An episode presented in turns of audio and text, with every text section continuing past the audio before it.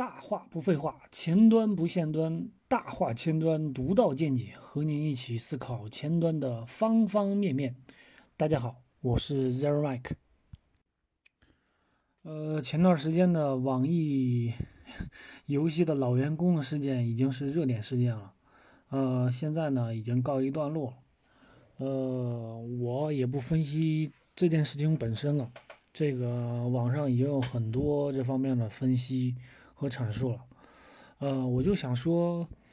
呃，从这件事当中，呃，看到几点和我们切身相关的呃事情。其实如果深挖的话，可聊的点还挺多的。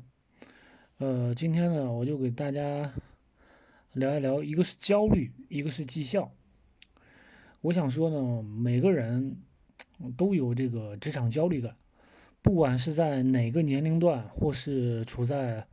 呃公司的什么职位，嗯，只是压力和角度不同而已。嗯，很多职场的社交软件里边也在贩卖焦虑，比如说这个公司咔咔裁员，啊，那个人工作几年，package 就拿多少钱，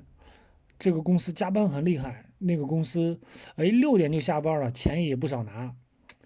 很多人呢担心被优化后，房租啊、房贷交不起，生活水准呢又下降，有的呢还需要 养孩子、赡养老人，啊，各种生活开销 突然间被断掉，嗯，会有很多的这种焦虑感，嗯，或者说很多想象出来。当然了，这些也很多都是现实的问题。呃，但这种担心如果化作不了动力的话，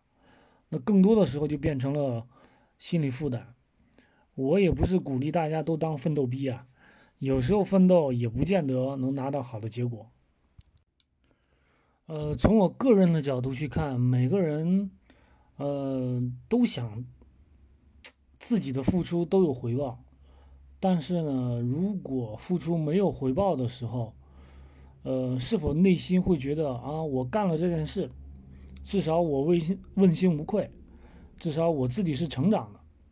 然后才是说啊，干了一件事情不被认可，内心委屈，这时候才去找是否有其他出路去去可以找，或者说嗯，有一些其他方面的申诉。嗯，仅仅就是打工者来说啊，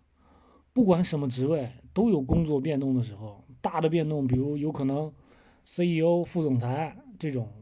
被换掉；小的变动，比如说啊，技术经理啊或者小 leader 被裁，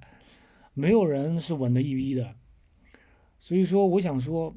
嗯，如果想干好一行，那就专心把这一行干好。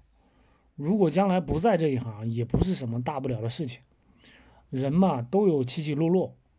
嗯，不要被一时的低落打垮就行。焦虑的反复左右我们的心智，很多时候是我们心态的变化，嗯，太过频繁了。嗯，我们这个就焦虑就就谈到这里吧。嗯，我们之后聊一聊绩效。嗯，如果在职场当中遇到一个相对公平公正的 leader 啊，这个是一件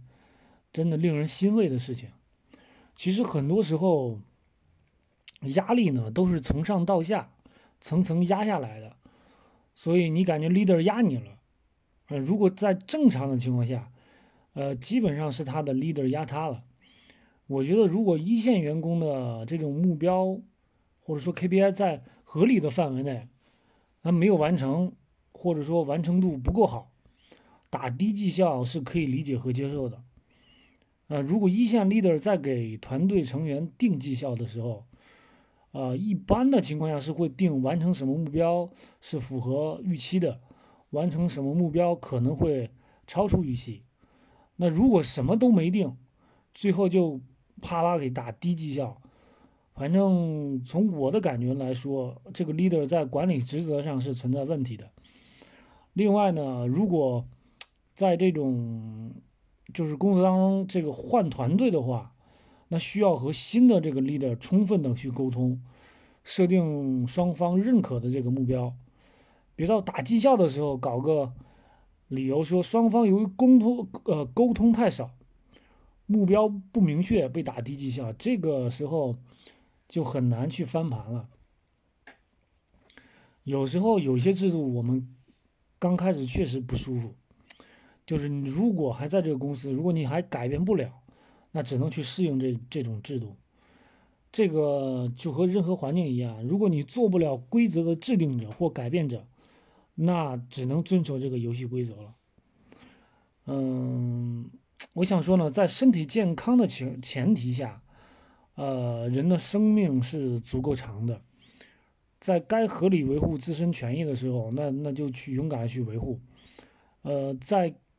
该停下脚步思考人生意义的时候，那我们就停下来想一想。嗯，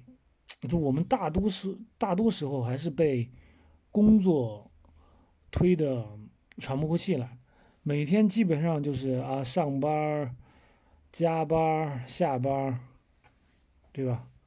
其实最终我们还是为自己而活的。好，谢谢大家，祝大家愉快。